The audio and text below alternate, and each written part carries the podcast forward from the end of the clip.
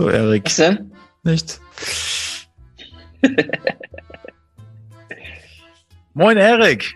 Na, altes Haus. Moin, Wolfgang. Sind wir auch wieder zusammen. Gleich vorab, äh, liebe Zuhörerinnen und Zuhörer, ich muss mich für diese schlechte Tonqualität von, von Eriks Seite aus äh, entschuldigen, denn Erik ist im Urlaub.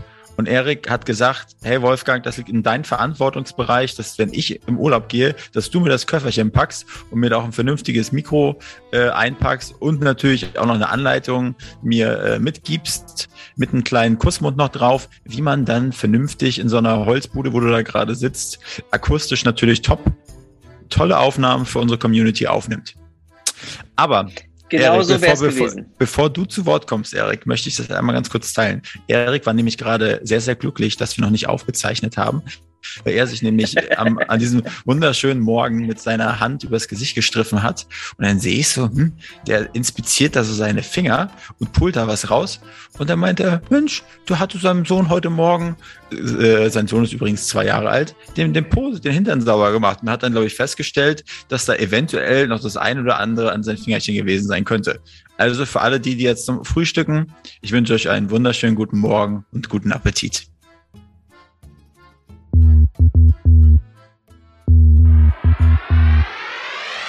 Willkommen bei Hauptstadt Podcast, dem Podcast mitten aus der Hauptstadt mit Wolfgang und dem Erik. Wir interviewen Unternehmer, Schauspieler, Politiker, Sportler, Stars und Sternchen und wer hätte es gedacht, auch echte Berliner Schnauzen. Ich glaub, ich werd bekloppt. Das muss ich mir jetzt mal geben.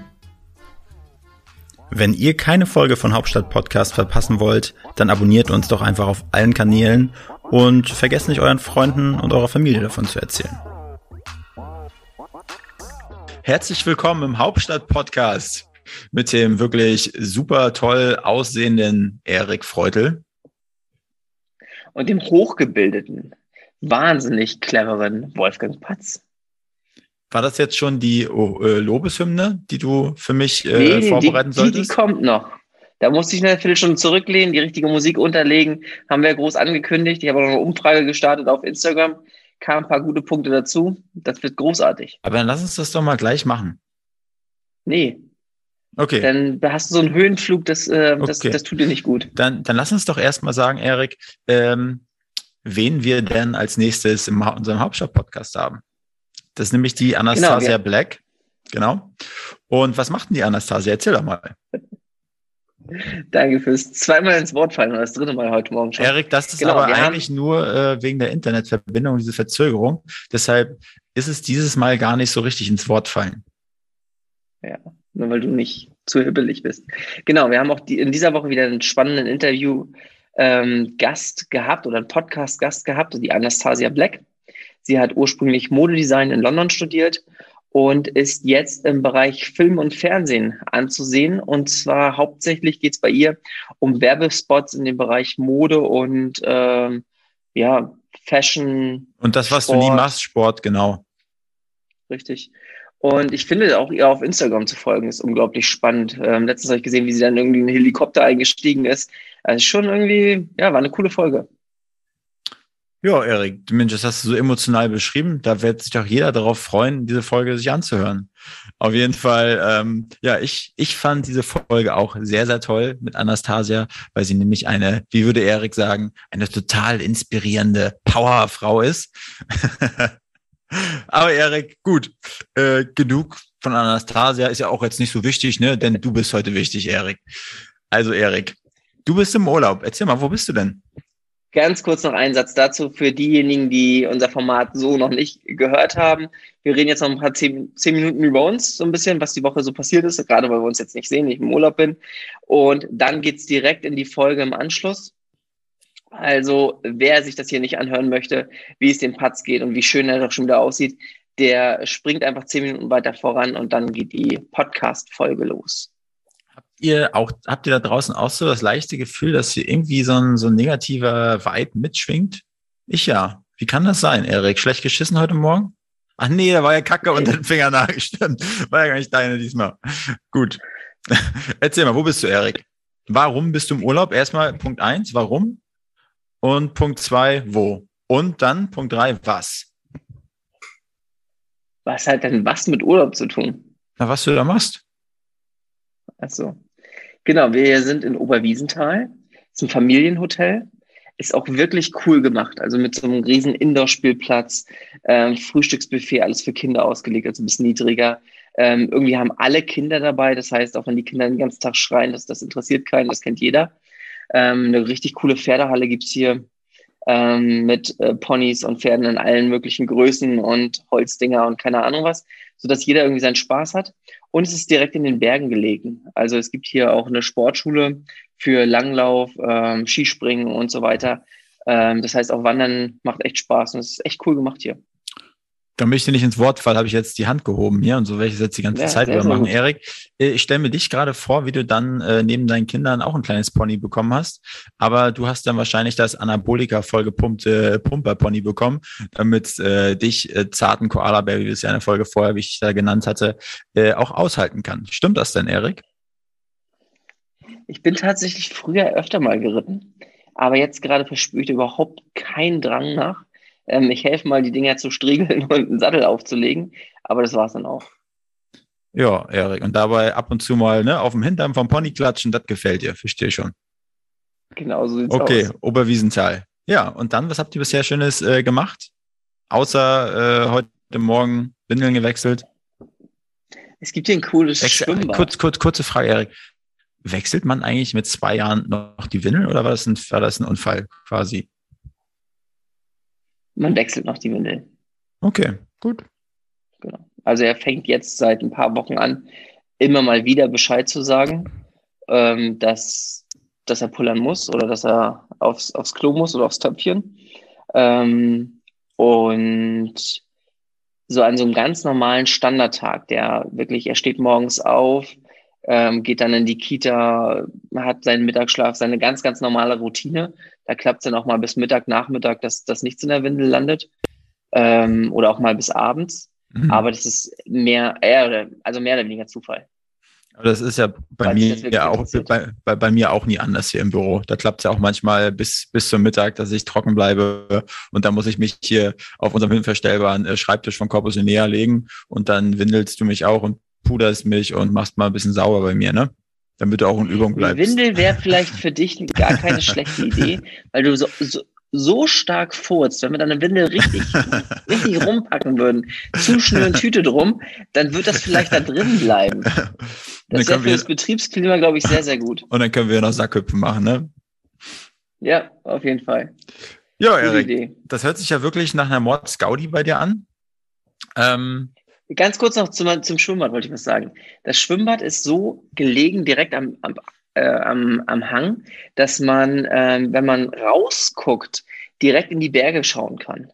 Und das ist echt cool gemacht. Man sieht kein Haus, sondern wirklich nur Natur, Berge, ähm, Wald und äh, das, das, das äh, lässt schon wirklich Urlaubsfeeling aufkommen. Gibt es da auch ein Späti, wo du dir Klimate holen kannst oder so? Wenn es mal ein bisschen zu viel wird und ein bisschen wach bleiben musst? Ähm, das mit der Arbeit hier ist ein bisschen viel geworden gerade irgendwie. Deswegen muss ich nachts wirklich ein bisschen länger wach bleiben. Aber Club Mate gibt es auch. Boah, Oberwiesenthal ja. und Club Mate, Erik. Also ich merke schon, du vermisst die Hauptstadt, vermisst mich. Äh, Windeln tust du jetzt einen anderen. Das finde ich, finde ich toll, Erik. Ähm, genau. Wie sieht es bei dir aus? Was hast du die Woche gemacht? Ja, Erik, äh, ich war, äh, ich war nämlich mit dem Ferdinand. Das ist nämlich ein, ein sehr guter Bekannter von mir. Und äh, hat mich nicht zur Challenge herausgefordert. Ich habe mich da irgendwie selber eingeladen, wie ich das ja überall so mache. Ich höre was, werde nicht gefragt, aber irgendwie bin ich dann doch am Start. Und der hat mir, der hatte erzählt, dass er nämlich um den Schlachtensee äh, läuft und äh, durchschwimmt. Also das ist irgendwie so ein, zwei Mal die Woche macht er das. Und dann dachte ich so, ja, lade ich mich mal ein, mache ich auch mit. Und das war dann ähm, Mittwoch um neun Uhr haben wir uns dann getroffen und dann sind wir schön gemütlich um den Schlachtensee gelaufen, fünf Kilometer 5,25, äh, um genau zu sein, hat meine Uhr gesagt. Und dann äh, war es ja Außentemperatur so 12 Grad. Und dann äh, der schwimmt der Ferdinand halt immer einmal so, so quer rüber und wieder zurück. Und hat dann auch so richtig, äh, äh, wie sagt man, ähm, technologisch hochwertiges Equipment, so eine carbonverstärkte Taucherbrille und äh, ja perforierte Carbon-Schwimmflügel und sowas. Und dann habe ich mich da schon ganz doof gefühlt, einfach nur mit meinem Schlüpper, weil ich nämlich natürlich wieder meine Bardose vergessen habe und dann mit so einem roten Penny-Schlüpper da durch den, durch den Schlachtensee geschwommen bin. Naja, auf jeden Fall äh, war Wassertemperatur irgendwie so um die 17 Grad oder so. Und äh, Ferdinand, ihr müsst wissen, Ferdinand ist irgendwie Mitte, Ende 50. Und ich dachte, ja, ich stehe hier wie, äh, wie sagt man, nicht Hercules, aber einer, der aus dem Olymp kommt, so äh, rein vom sportlichen Level her. Ähm, ja, mit mindestens, ich kann ja auch so mit Blitzen äh, Kilometer weit werfen und so. Äh, das habe ich ja alles beigebracht bekommen in der äh, School of Olympus. Und äh, auf einmal steigen wir ins, ins Wasser und der zieht auf einmal ab wie so ein Fisch da. Und ich habe da wirklich zu tun gehabt, hinterher zu kommen. Und irgendwann habe ich mich dann so ein bisschen eingekriegt und war dann so auf gleiche Höhe, weil ich konnte ja nicht auf mir sitzen lassen. Und das war richtig arschkalt, so nach dem, nach dem Laufen. Und auf einmal nach, sozusagen nach 200 Metern oder so, habe ich auf einmal das Gefühl gehabt, dass meine Arme so ein bisschen so sich verhärtet haben, wie, wie, wie Stein auf einmal so. Ich habe wie so eine wie so eine Kaulquappe, die einmal mit einem Elektroschocker äh, Schocker lahmgelegt wurde, äh, habe ich dann ähm, ja gefühlt die nächsten 200 Meter noch zurückgelegt und habe wirklich Schiss gehabt, dass ich da gleich und, äh, absaufe, weil der Ferdinand hat dann noch so schöne Ohrstöpsel drin gehabt, damit er keine Wassertröpfchen ins Ohr bekommt. Und dann habe ich mal so zwischendurch immer ein paar Panik, also ein paar Testrufe gemacht, so Ferdinand, hallo, hörst du mich? Und er hat nicht reagiert und ist immer weiter abgedriftet vom Wind her. Auf jeden Fall habe ich dann ganz schön die Hose voll gehabt. Da habe ich schon gedacht, Erik, deine Aufgabe. Gleich kannst du wieder ein bisschen putzi-putzi machen.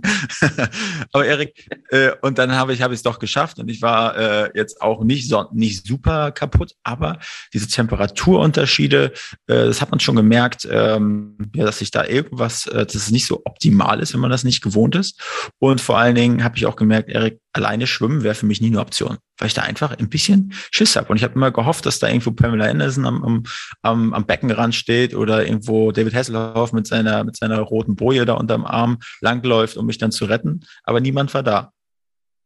Was sagst du Aber dazu? Ich, ich bin unglaublich stolz auf dich, dass du das durchgezogen hast. Ich wollte ja eigentlich mitkommen, aber einer musste arbeiten. Ja. Und ähm, ich habe jetzt mehrfach, ich glaube, du hast mir das auch schon mal erzählt, gehört, dass Leute mit so einer Art Boje schwimmen. Ja, das habe ich schon mal gesehen, ähm, ja. Dass sie die einfach hinterherziehen und die kann man dann irgendwie noch aufpusten, wenn man irgendwo drauf drückt oder keine Ahnung was, oder das Ding ranziehen. Und ähm, also gerade wenn man alleine schwimmt, finde ich das eine richtig gute Sache. Ja, ich glaube, das kann mir jetzt nicht vorstellen, dass das irgendwie ähm, so ein großer Widerstand ist, dass es so viel schwieriger ist.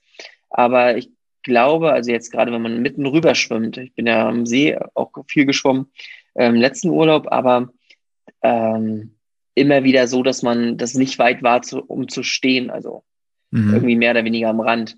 Ähm, das fand ich alleine komplett vertretbar, aber wenn ich mitten rüber geschwommen wäre, weiß ich nicht, da hätte ich, da hätte ich alleine auch nicht gemacht. Aber auch wenn du alleine schwimmen gehst, ziehst du dann auch immer deinen äh, Badeschlipper mit den kleinen Flugzeugen drauf an? Oder ist das nur, wenn wir beide zusammen unsere Bahn ziehen? Immer nackt. Okay dann äh, bist du ja genau richtig mit den Aalen, die kuscheln dann mit dir, ne? die schlingen sich dann so wie auf Medusas Kopf, so um deine kleine Schlange rum. Genau, richtig. Und Erik, ich muss dir mal sagen, an, an demselben Tag war ich dann noch bouldern. Zum ersten Mal war ich dann im Ostblock ja. bouldern mit dem Chris. Und ja. ähm, muss sagen, ich kam mir da so richtig doof vor. Ich bin da reingekommen in diese Halle, das war so 19, 20, nee, 20 Uhr war das. Und die war halt wirklich proppevoll, diese Boulderhalle. Und da waren junge Frauen, ältere Frauen, junge Männer, ältere Männer. Und die haben alle an der Wand gehangen. Und ich weiß nicht, ob du das kennst, wenn du ein Ding, also eine Sache zum ersten Mal machst und du siehst welche, wie die das machen. Ich habe immer das Gefühl gehabt, egal wer da an der Wand war, das ist ein Vollprofi die wissen genau, wie der Hase läuft. Und als ich das erste Mal an die Wand wollte, ich habe das Gefühl gehabt, die ganze Halle starrt auf mich und denkt sich so, oh Gott, ey, der kriegt überhaupt nichts geschissen. Gefühlt, also im Nachhinein würde ich sagen, das war überhaupt gar nicht so.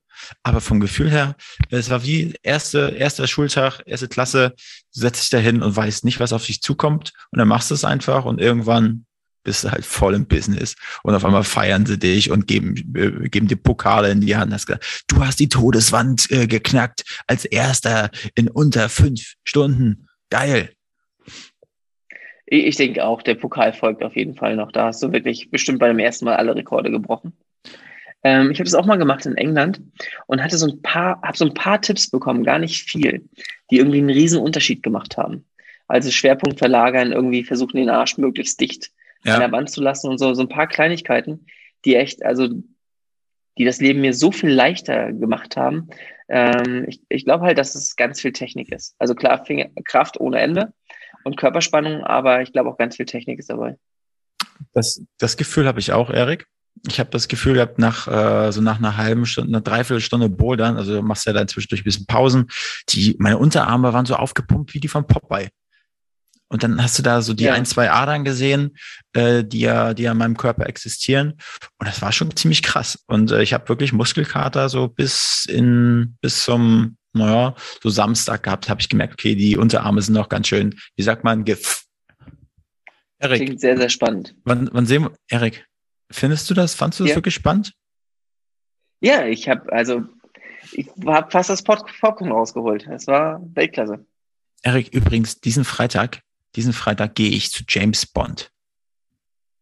Eieiei. Hm. Den will ich auch schon. Äh, kommst du am Freitag schon wieder? Ja, wahrscheinlich, ist noch nicht ganz raus. Soll ich mal gucken, ob da noch Tickets waren? Da waren nämlich nur ganz, ganz wenige noch übrig für, für den ähm, Abend. Soll ich mal gucken? Ja, mach mal.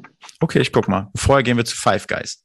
Ähm, ei, ei, ei. Mh, das wird richtig So, bevor geil. wir jetzt direkt in die Folge starten, ja. Hatte ich ja angekündigt, du bist ja liebebedürftig und kriegst gerade aktuell nicht genug Bestätigung, dass ich mal was versuche runterzuschreiben, wo man sagt, hey, ähm, das, das könnte deiner Seele gut tun.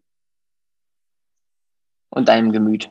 Und äh, genau, da habe ich jetzt die ganze Woche dran gesessen und wirklich jeden Tag mir nochmal neue Gedanken gemacht und Input geholt. Und ich, damit ich auch nichts vergesse, würde ich das mal vortragen.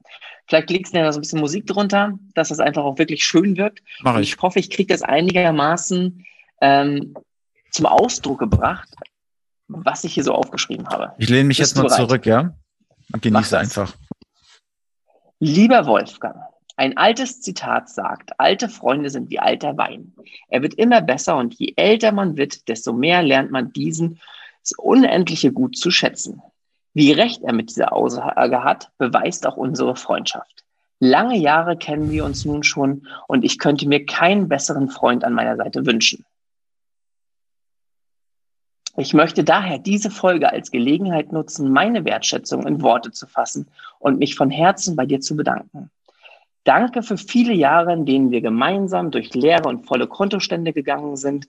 Danke dafür, dass du immer wieder über meine kleinen und größeren Macken hinweg siehst und mich in jeder Situation mit deiner absoluten Gelassenheit zum Lachen bringen kannst. Danke für deine Ehrlichkeit und deine Abenteuerlust, die mich maximal nervt. Ein großer Dank gilt auch deiner gottgegebenen Schönheit, für die es weder Sport noch gesunde Ernährung deinerseits bedarf und die mich tatsächlich blendet, äh, tagtäglich blendet. Danke, dass du mein Freund bist und natürlich auch mein Geschäftspartner. Und natürlich ein ganz großer Dank gilt mir dafür, dass ich dich und deinen Gesülze jeden Tag immer wieder aushalte.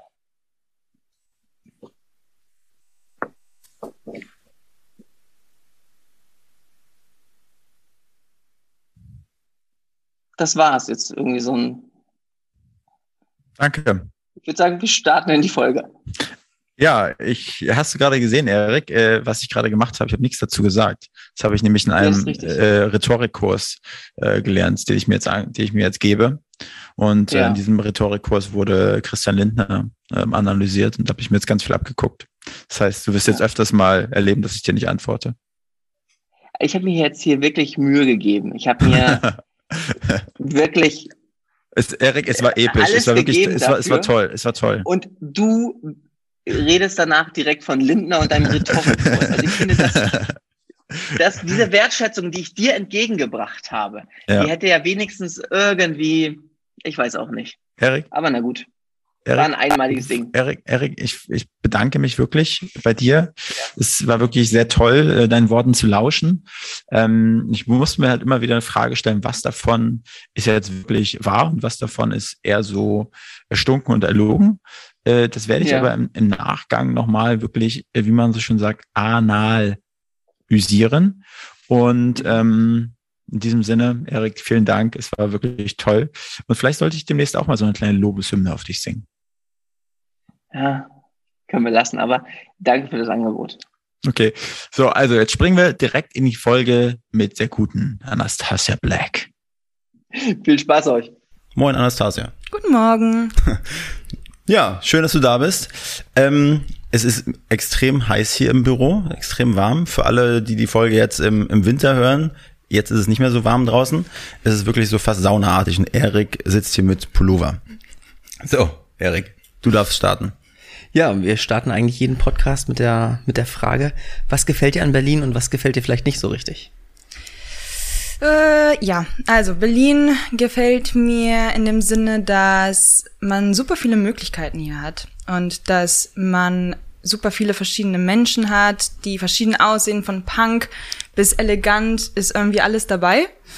Ähm, und dass man so viel Platz hat in, in der Stadt. Davor habe ich in London gewohnt und das war schon absurd. Also da habe ich für fünf Quadratmeter habe ich 700 Pfund im Monat bezahlt. Mhm. Und das war echt so eine Harry Potter Kammer. Und dann, wo ich nach Berlin gezogen bin, war das so, oh mein Gott, diese Menschen haben so viel Platz hier. Und das ist auch noch bezahlbar. Unglaublich. Ähm, ja, da schätze ich halt sehr an der Stadt. Und man trifft hier einfach super interessante Menschen aus der ganzen Welt. Und das liebe ich. Mhm. Wie lange bist du schon in Berlin? Über vier Jahre jetzt. Über vier Jahre. Ja. Ich glaube, du bist die Einzige, die der Meinung ist, dass es bezahlbar ist hier in Berlin. Ja, ich weiß. Weil sich alle aufregen. Ja, genau. Finde ich sehr sympathisch. Ich war auch eine Weile in London. das ist mir auch schon aufgefallen. Ich sag jedes Mal, Leute, Leute, geht nach London. Ja. Ihr habt keine Ahnung. Wirklich. Mhm. Ähm, ja, aber das schätze ich eigentlich an Berlin sehr. Was ich nicht an Berlin mag, ist, dass jeder meckert. Über die zu hohen Mieten? Ja, zu hohen Mieten und generell finde ich, ähm, hat man hier nicht so die Option, sich auszuprobieren, was Unternehmertun angeht. Also es wird super viel kritisiert und es wird super viel einfach den Liegenden getreten. So, ha, du bist pleite, ich wusste, das geht nicht. Wenn man sich andere Länder so anschaut, also zum Beispiel Amerika oder so, dann kommt ja eher so äh, das Kommentar, ah, du warst nur einmal pleite, good luck. Hm. Geht nochmal.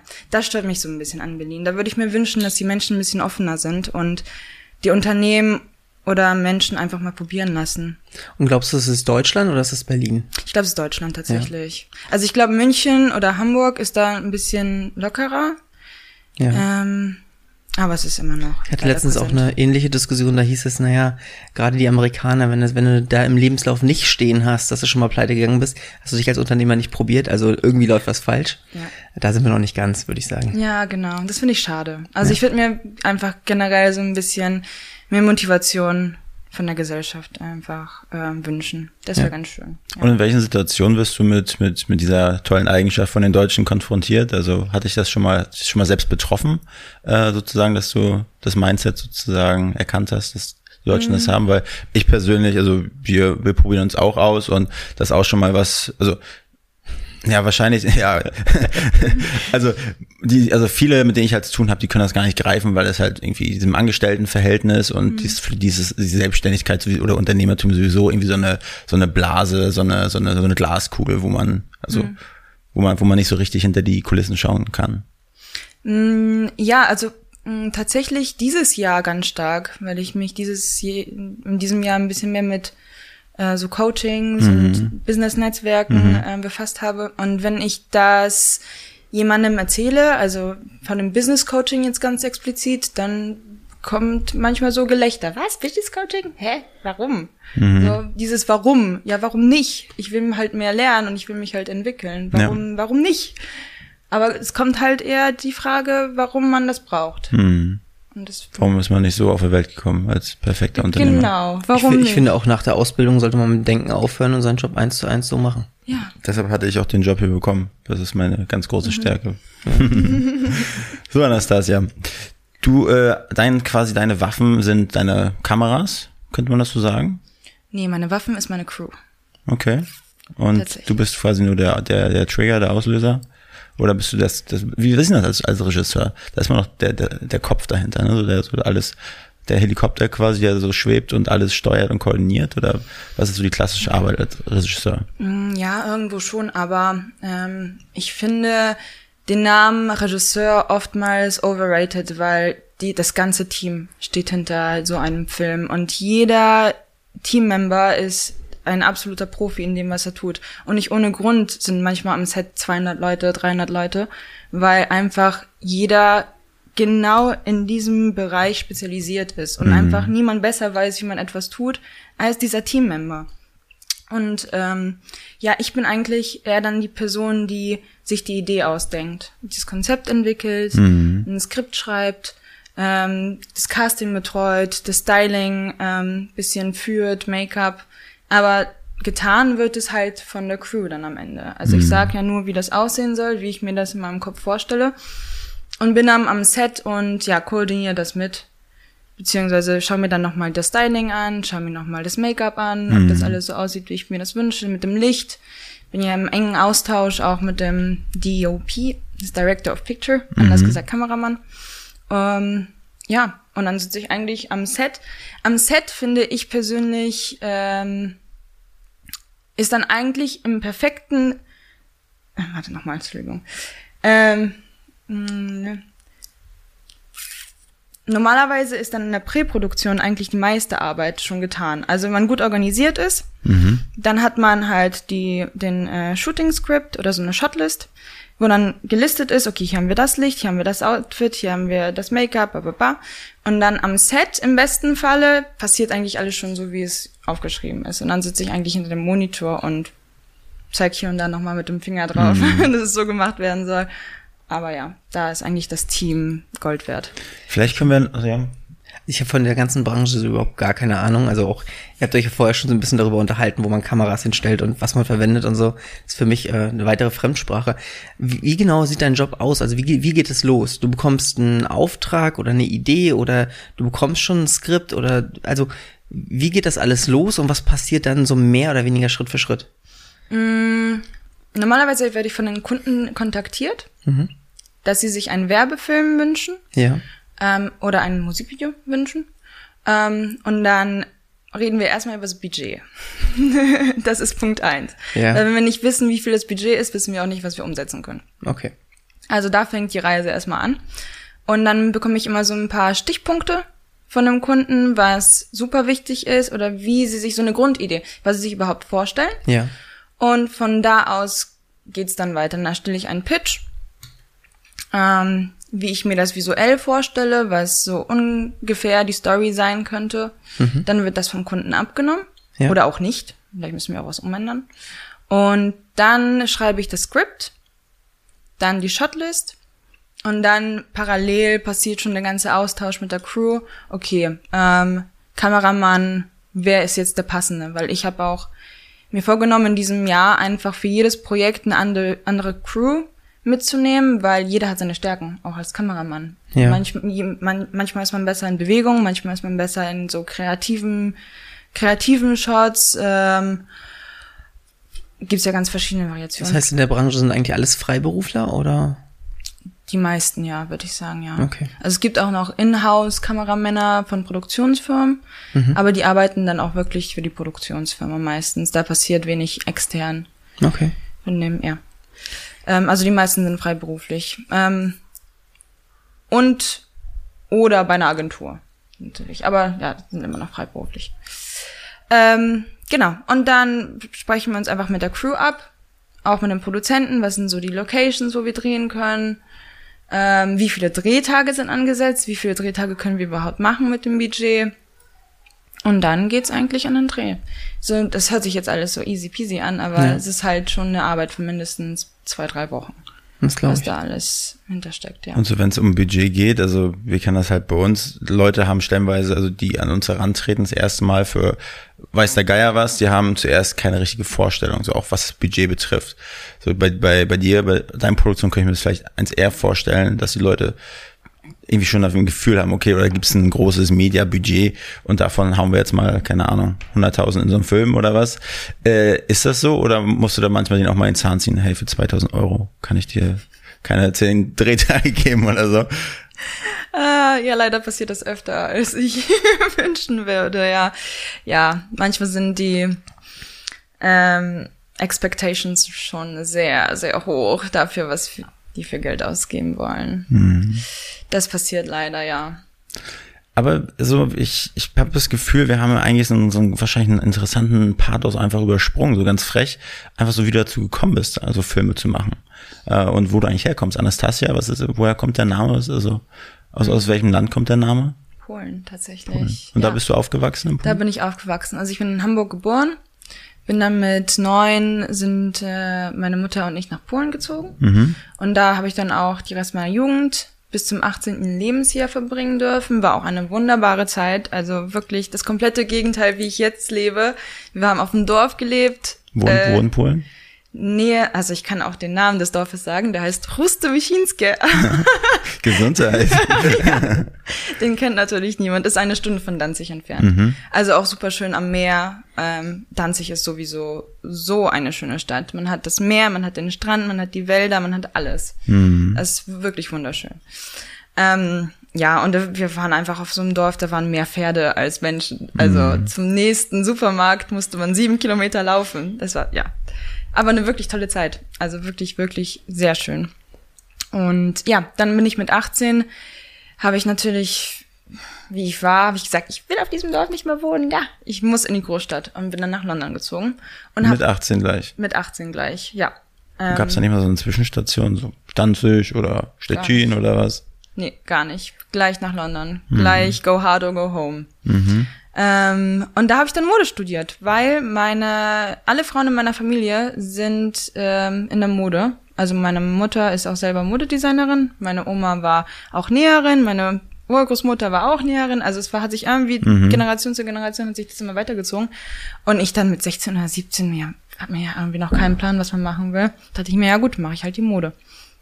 Und ähm, ich war auch nicht schlecht dran. Also ich durfte dann auch meine Kollektion auf der London Fashion Week zeigen, was schon nicht schlecht war. Und wie, wie, wie, kam- also, wie, wie kam das? Also, Wurde deine Kollektion, hast du die eingesendet oder eingeschickt zu irgendwie so einer Art Contest oder wie läuft sowas dann? Mm, Die haben aus unserem, aus der Uni, wo ich war, die haben ähm, aus dem Jahrgang, glaube ich, fünf oder sechs Schüler ausgewählt mit den besten Kollektionen. Das ist immer so ein bisschen Talentscouting dann Das quasi. war Talent Scouting, genau. Und diese fünf, sechs Personen durften das dann an der London Fashion Week zeigen. Es war auch toll. Aber dadurch, dass ich da irgendwie keine Leidenschaft für hatte, war das, oh, wenn du wüsstest, wie viele Mental Breakdowns ich hatte, wo ich diese Kollektion genäht habe.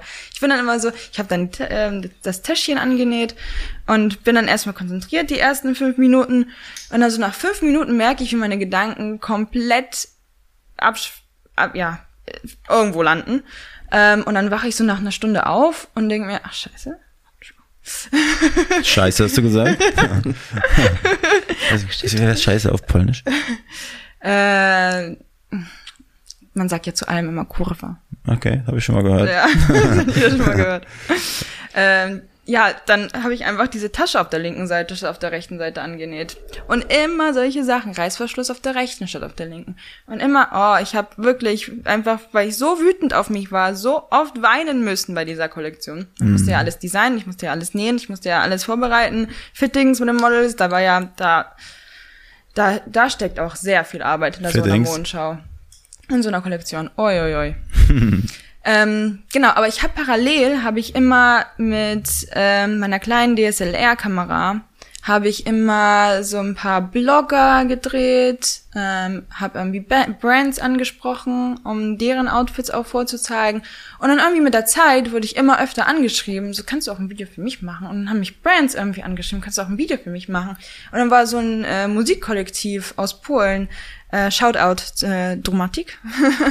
die haben mich dann auch angeschrieben. Ich habe für die Jahre lang auch Filme gemacht. Die haben mich, mich auch mega gepusht. Und ähm, ja, dann bin ich von London nach Hamburg gezogen und wollte eigentlich das Modelabel mit meiner Mom zusammenführen. Hat aber nicht so ganz gut funktioniert, Weil der, weil der das so gut versteht. weil wir beide sehr Feuer sind und sie ist Löwe, ich bin Widder und wir wollen immer, dass es so ist, wie wir es wollen, aber wenn man zwei von solchen Personen im Raum hat, dann funktioniert das oftmals nicht so gut. Ja. Ja. Und dann habe ich nach einem Jahr habe ich gesagt, es geht so nicht weiter und ich ziehe nach Berlin und will dort nochmal Film studieren. Und habe ich dann auch getan. Ob das Studium jetzt, äh, ob ich das wirklich gebraucht hätte, weiß ich nicht. Aber es war eine Erfahrung. Ähm, und jetzt bin ich, genau, jetzt bin ich seit dreieinhalb Jahren selbstständig. Fast vier Jahren eigentlich. Hm? Ja, drei Jahren. Und äh, ja, die ersten Jahre habe ich erstmal in der Kameraabteilung gearbeitet, in einem Licht auch, ähm, Setrunner gemacht, Aufnahmeleitung gemacht, eigentlich in jedem Department war ich. Außer Sound, tatsächlich. Und dann aber in größeren Firmen oder? In, beides. Okay. Also ich habe dann den ersten Job als Setrunner gemacht tatsächlich. Das war eine riesen Produktionsfirma. Das war auch die größte Produktion, auf der ich bis dahin war. Ähm, wann, das erinnert mich gerade an so einen Film Maze Runner. Kennst du den Film? Maze Runner? Ja, da ist einer, der läuft nur durchs Labyrinth. Ich stelle mir gerade den neuen Kinofilm vor, Set Runner. Set Runner 1 und 2. der Name hört sich cooler an, als das, was man eigentlich tut an Set. Das ist wirklich eigentlich so ein da bist du der Dödel, der, der Wasserholer Alles oder was? holt. Ja. Genau, einfach, das ist so die Person. Aber es hat mir, der Dödel. du, ich habe super viel gelernt. Ja. Dadurch, dass ich halt in jede Departments reinschnuppern durfte, weil ich halt überall war. Mhm. Das hat mich mega weitergebracht. Auch wenn es wirklich so ein bisschen die, ja, doofe Arbeit war. So eine, Ähm, aber es hat mich auf jeden Fall weitergebracht. Und dann hattest du irgendwann mal so mit dem Regisseur Abführmittel ins Getränk gemacht und damit sein Platz frei war. Jetzt bin ich dran. Nee, das war noch ein langer Weg. Das war ja erst das halbe Jahr, das erste halbe Ja. Jahr in meiner Selbstständigkeit eigentlich. Es war auch eine krasse Zeit. Also ich bin, jeden Tag musste ich um 5.30 Uhr aufstehen, um äh, in die, in das Studio zu fahren, weil es war Arsch der Welt, wenn ich das mal so sagen darf. Eine Stunde hin, 5.30 Uhr aufgestanden und dann ging die Produktion manchmal wirklich viel zu lange, war dann um 21 Uhr zu Hause und dann habe ich halt bis 24 Uhr noch für meine Kunden gearbeitet, weil ich mich halt da noch selbstständig gemeldet habe und halt meine Kunden auch nicht vernachlässigen wollte, weil ich wusste, ich werde ja nicht immer bleiben und die Kunden müssen aber bleiben. Ja. Ähm, also das war schon crazy. Also das war ich auch Burnout erstmal. Kommt aber auch nicht selten vor in der Filmbranche, so ein Burnout tatsächlich. jetzt jetzt bei dir geäußert, was einfach emotional so an so einem, an, auf, so- auf so einer, äh, auf so einem Faden gestanden, wo du so schnell hättest von runterfallen können. Also Ja. emotional, ich habe es immer gemerkt, mir fängt es immer im Auge an zu zucken, so. Leichtes Zucken im Augenlid, wenn ich so richtig unter Strom stehe. Weiß nicht, wie, wie ist bei dir, Erik? Du ziehst dir deinen Pullover an, ne? Burnout. Weiß ich nicht. Äh, ich habe eigentlich irgendwie so viel Spaß an dem, was wir hier machen und kreieren, dass das klar mal in Stress ausartet, was soll man zuerst machen. Aber grundsätzlich habe ich da irgendwie überhaupt, also war ich nie da nah dran oder denke da nah dran gewesen zu sein. Ja, ich glaube, es lag auch einfach daran, dass es ähm, die Position war, in der ich mich überhaupt nicht wohlgefühlt habe, weil ich eigentlich so ein Machertyp bin Ja. und eigentlich mir gerne selber sage, was ich wann tun soll und da wurde dir halt alles vorgeschrieben. Also die Hierarchie nach Hierarchie war ich ja komplett unten. Das mir, war gar nicht meine. Bei mir ist einfach so, wenn ich jetzt keine Lust mehr habe auf die Aufgaben, dann kriegt sie Wolfgang. Ja, Dann suche ich mir was Neues. wirklich so. Oh, gut. Und versuche mich einfach irgendwie so beschäftigt auszusehen und dann Ja. gehe ich entspannt nach Hause. Kann er, kann er sehr gut. I love it. Ja, aber, aber Selbstständigkeit nebenbei selbstständig gemacht. Aber ähm, in was für einem Bereich bist du denn überhaupt so Regisseurin? Also was, äh, genau, du machst ja keine, keine sozusagen Telenovelas oder sowas. Du machst ja, bist ja, glaube ich, im, im Modebereich, ist so dein Ding, ne? Genau, ja, Mode und Werbung und Musikvideos. Eigentlich alles, wo man sich kreativ so ein bisschen ausleben kann. Ja. Weil ich finde, in einem, im Modefilm, das ist ja auch die Grenze von, also man kann ja alles machen. Das ist unglaublich, was man teilweise für kreative Filme sieht. Und ja, ich weiß nicht, wenn man so, weiß ich nicht, eine Pharma oder so eine Medizin, Tablettenwerbung sieht, dann denkt man sich meistens nicht so, oh mein Gott, ist das kreativ. Aber bei Mode kann man das halt alles machen. Und bei Werbung oftmals, also Werbung ist ja ein sehr breiter Begriff. Ja. Aber man kann sich da auch schon kreativ oftmals sehr ausleben, finde ich. Also was ich halt für mich ähm, gemerkt habe und gelernt habe, ist, dass szenisch nichts für mich ist, sprich so Kurzfilm, Langfilm, solche Sachen.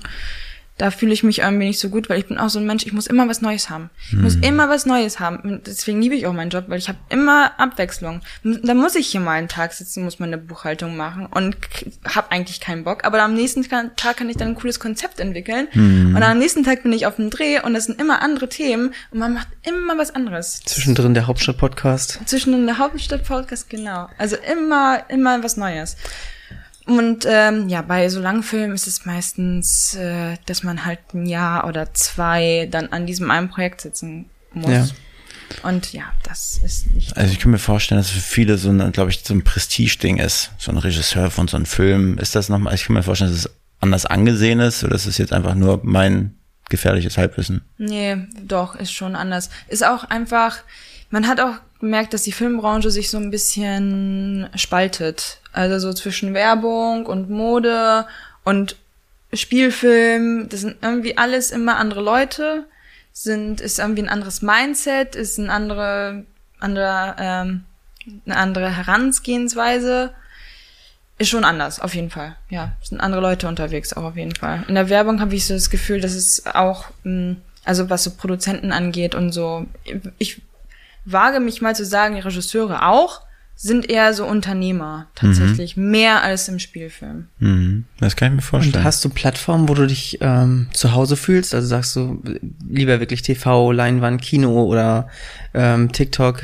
Also wo, wo, ähm, wofür kreierst du gerade den Content am liebsten? Ähm, Social Media tatsächlich. Okay. Social Media ist ja wirklich die Zukunft, um ehrlich zu sein. Wer schaut eigentlich noch Fernseher? Also ich habe seit Jahren keinen Fernseher mehr zu Hause, ja. um ehrlich zu sein. Ähm, und jeder ist auf den sozialen Medien unterwegs. Und da kann man auch super viele, also meine Zielgruppe ist halt auch auf den sozialen Medien. Ja. Und meine Zielgruppe würde ich jetzt, ähm, ja, die 18 bis 40-Jährigen, würde ich jetzt mal so grob sagen. Ja. Fällt Wolfgang ja noch gerade rein. Ja. Glück gehabt. Forever 21. hm. Ähm, ja, genau, deswegen, die sozialen Medien. Aber jetzt durch Corona muss ich auch nochmal sagen, also man merkt schon, dass ganz viele Unternehmen sich, ähm, sind so ein bisschen aufgewacht, weil die Läden mussten schließen. Ja. Und es hat sich alles auf den Online-Shop ähm, geschiftet was natürlich gut für uns war, weil mehr produziert werden musste. Also Werbung für Werbeanzeigen von Modelabel zum Beispiel. Zum Beispiel, ja, genau. Was, was sind da so für Marken, die auf dich zukommen? Also was hast du schon für, für, für, für Brands betreuen dürfen? Uh, UIN Sports mhm. zum Beispiel. Das ist äh, eine super coole Sportmarke. Und das war so, ach, das war so ein angenehmer Dreh, wirklich. Also das Wetter hat uns gar nicht in die Karten gespielt, weil wir haben im März, glaube ich, gedreht. Und oh, war das ein Dreh wir hatten fünf Minuten Sonne, fünf Minuten Regen, fünf Minuten Sonne, fünf Minuten Regen. Mhm. Und das im Schnitt. Dann ist mal die Sonne da, ist eigentlich die gleiche Szene. Eigentlich die Sonne da, dann die Wolken, dann die Sonne wieder da, dann die Wolken. Zum Glück hatten wir zwei Outfits, die wir shooten mussten. Einmal für Running und einmal für Cycling. Und dann haben wir es immer so gemacht, okay, Sonne ist draußen, machen wir Running. Okay, Regen, Cycling. Running, okay. Sonne. Aber, oh mein Gott, es war so kalt, es hat so gegossen. Und die arme, das arme Model Tabea, auch Shoutout, die musste dann in solchen kalten Temperaturen laufen und ist dann mitten im Dreh krank geworden, weil es alles so kalt war und oh mein Gott. Aber es ist cool geworden, es hat super viel Spaß gemacht. Okay. Also da das Team, da sieht man auch wieder, wie viel das Team ausmacht. Weil wenn das eine Crew gewesen wäre, die jetzt rummeckert und was auch immer, mhm. dann ist ja der Vibe komplett gleich im Eimer. Also aber also, ja, jeder hat das durchgeboxt. Also das war jetzt quasi ein positives, aber auch ein negatives Beispiel oder was? Also es hat sich so angehört eigentlich wie ein kompletter Reinfall, aber trotzdem hat es ganz schön Spaß gemacht. Es hat Spaß gemacht. Also der Reinfall, es war ja kein Reinfall, aber es war einfach, das waren halt solche Faktoren, die unabhängig von uns mhm. waren. So, wir können das weiter nicht steuern. Passiert. Aber es war ein super angenehmer Dreh am Ende. Also ich bin auch happy mit dem Resultat. Das ist ganz cool geworden. Und hast schon so richtig, also so, so, so, so einen Dreh gehabt, wo einfach alles schief gegangen ist, was schief gehen konnte? Oder wo dir, keine Ahnung, Kamera kaputt, Ersatzkamera kaputt, alles kaputt, alles in die Luft geflogen. Ganzen Tag gedreht, nichts aufgenommen. Oh, nee.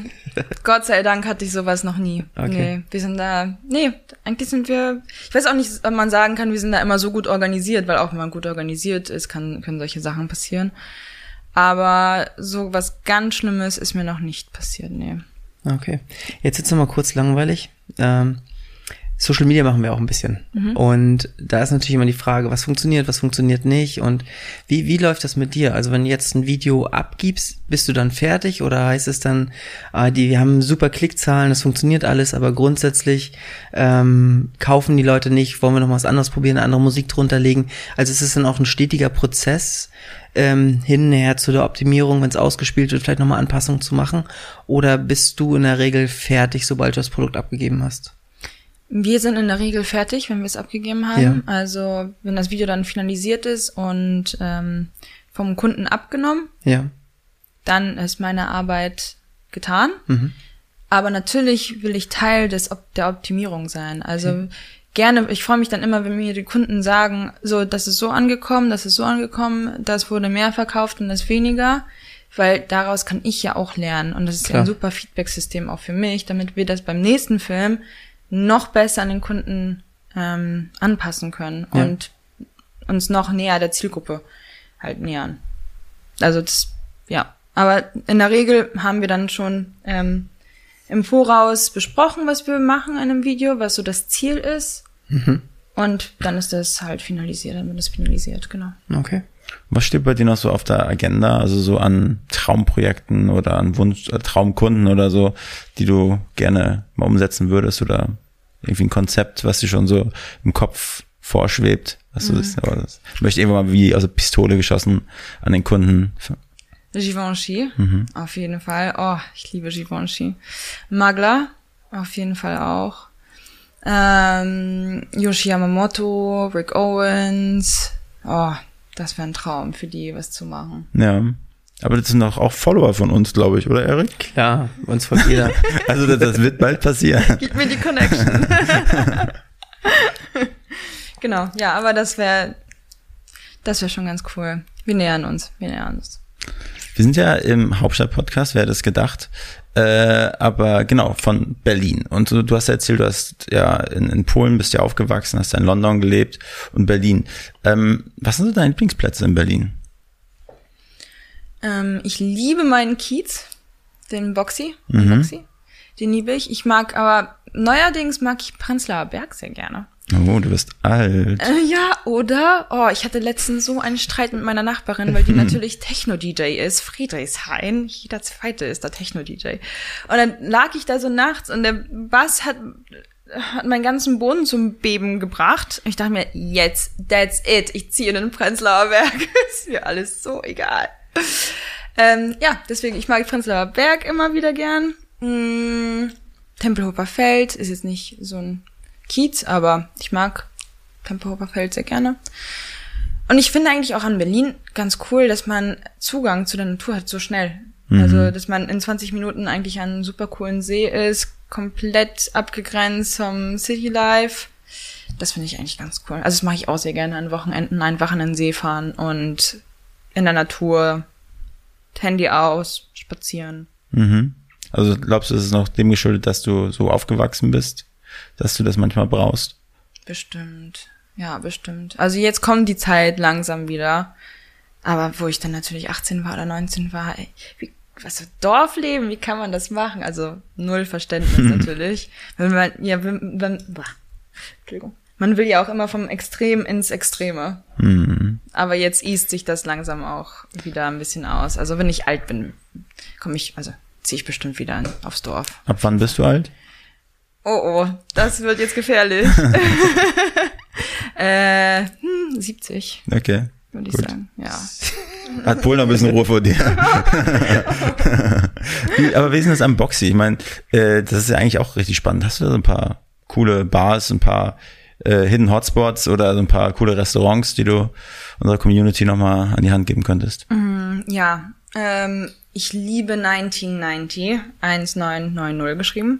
Ähm, die haben super leckere vegane Bowls. Die mhm. ich ja auch.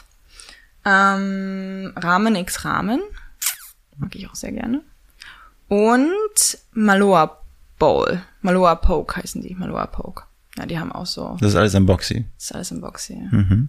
Es ist äh, sehr gefährlich, dort zu wohnen, muss ich auch sagen. Man hat so viel leckeres Essen um, um die Ecke. Will man auch gar nicht mehr kochen. Auch wenn man alleine wohnt, dann lohnt es sich gar nicht mehr zu kochen. Dann gehe ich lieber was essen. Sehr ja, gefährlich. Extrem viel asiatisch, ne? Habe ich immer das Gefühl, wenn ich da lang gehe, so da so, so, ein, so ein Schnitzel auf die Hand gibt's da nicht, da gibt's dann eher so eine Pokeball. Obwohl Schnitzel ist doch auch noch gibt. Wundert mich eigentlich, weil in Friedrichshain, was? Die sind noch irgendwie alle vegan gefühlt. Die haben dann auch alle schon ihre, ihre Pistolen so am, am, am Gürtel hängen. Und wenn sie ein Fleischesser sehen, wird er gleich im Rücken geschossen. Rottet die Säue aus. Deswegen laufe ich da nicht mehr lang. ja, ja.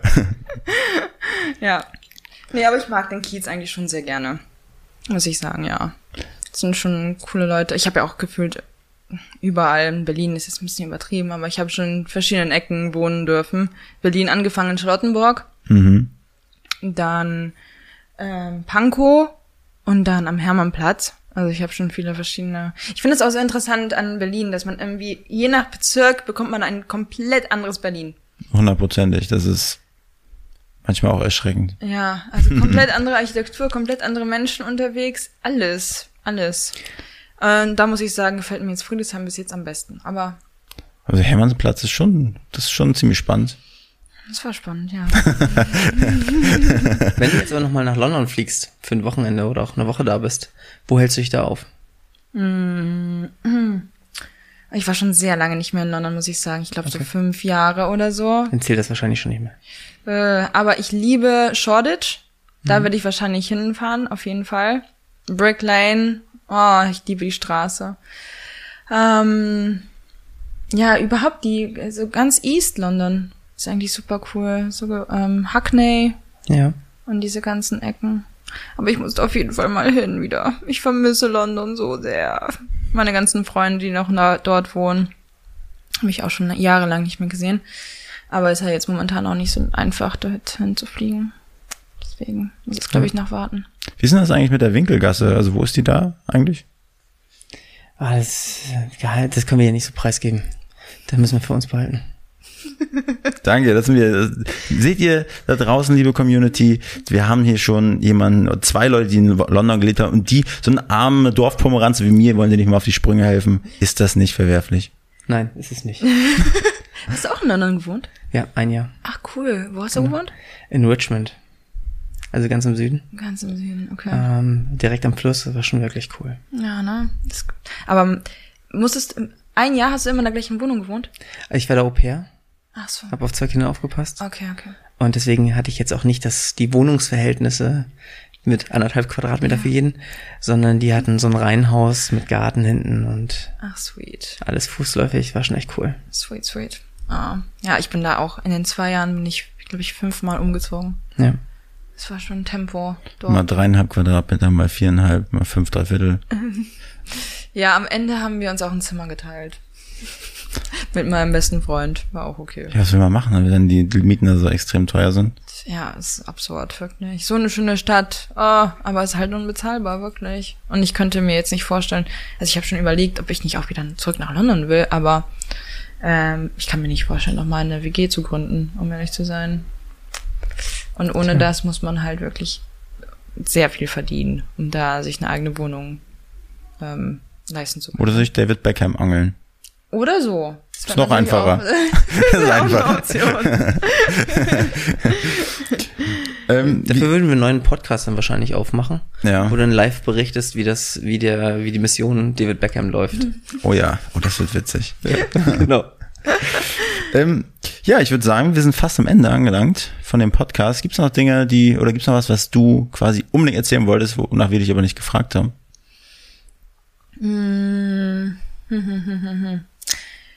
Ja, vielleicht für die, die jetzt gerade überlegen, auch mit Film zu starten, mh, das A und O wirklich in der Branche ist das Netzwerk. Und das ähm, hat mich auch am Anfang, da bin ich auch erstmal schön hinten aufs Gesicht gefallen, wenn ich das mal so schön sage, weil klar, man kann sich bei Plattformen anmelden und man kann auf Facebook netzwerken und was auch immer, aber am stärksten ist die Empfehlung tatsächlich. Also wenn ihr überlegt, jetzt gerade in den Film zu gehen, hängt euch erstmal in irgendwelche Produktionen ein, auch wenn ihr am Anfang für umsonst arbeiten wollt, weil diese Connections, die ihr da knüpft, sind viel mehr wert. Und wenn ihr gute Arbeit macht, dann nehmt ihr euch auch mit. Und das ist halt das, das ist super wichtig, dass das halt passiert. Ich glaube, diesen Part werde ich nochmal so als, äh, als kurze Einleitung für den Podcast nehmen. Das glaube ich ganz gut. Ich glaube, es ist eine, eine große Zielgruppe da draußen, die einfach so eine kreativen Jobs machen wollen und wenn die das einmal hören, ist vielleicht ganz gut. Tanzt du das auf TikTok, legen wir dich drunter. Ja. Netzwerk, für umsonst arbeiten, dann wird's geil. Ja, das ist halt, ist halt doof, dass man für umsonst arbeiten muss, ne? Also das nervt mich halt immer wieder in der Kreativbranche. Das ist aber auch bei Fotografen, bei Models ist es ja auch ganz stark. Und das regt mich so auf, weil man müsste ja eigentlich sowas ähm, festlegen, wie so eine Mindestgage. Dass man sich halt nicht unter Wert äh, da verkauft. Hm. Ich weiß auch nicht, warum das immer noch nicht festgelegt ist. Also das, mh, naja, aber man muss jetzt erstmal dieses Spiel mitspielen, solange es so ist. Und deswegen, Wolfgang, irgendwas machen wir falsch. Wir bezahlen selbst die Praktikanten. ja. Irgendwas machen wir falsch, Erik. Ja. Wieder was gelernt. Aber Ich meine, du bezahlst mich ja auch wesentlich schlechter als dich selbst. Also irgendwas machst du ja dann auch richtig. Das ist ein anderes Thema. Aber da kommen wir ja vielleicht noch zu, zu unserer letzten Frage. Äh, und vielleicht hast du da ja auch einen Podcast-Gast, der vielleicht das ändern könnte aus der Politik oder so. Anastasia, wen würdest du gerne als nächstes bei uns im Hauptstadt-Podcast-Studio sehen, hören? Äh, nichts in der Politik tatsächlich, aber ich würde äh, Krzysztof Komorowski, Christopher Key heißt er, Mhm. den würde ich empfehlen. Ist ein super Stylist, der auch schon um die Welt reisen durfte in LA und äh, Polen und wo auch immer. Norwegen war er, glaube ich, auch. Ähm, und jetzt wohnt er auch in Berlin. Okay. Super talentiert, super freundlich, super open-minded. Und ich glaube, ihr würdet da sehr viel Spaß mit ihm haben. Ja, sehr schön. Vielen Dank. Vielen Dank. Also den Kontakt würdest du dann herstellen für uns? Yes. Dankeschön. Also Anastasia, war schön, dass du da warst. Äh, wir haben ein bisschen mit dir geschwitzt. Äh, war, war sehr gut, es riecht dir trotzdem noch angenehm. Nach, was war es, Tom Ford? Nur. Nur. Okay. Nur. Also, Tom Ford nur. Tschüssi. Mach's Ciao. gut. Diese Folge wurde produziert von NextGen Media, deiner Full-Service-Marketing-Agentur aus Berlin.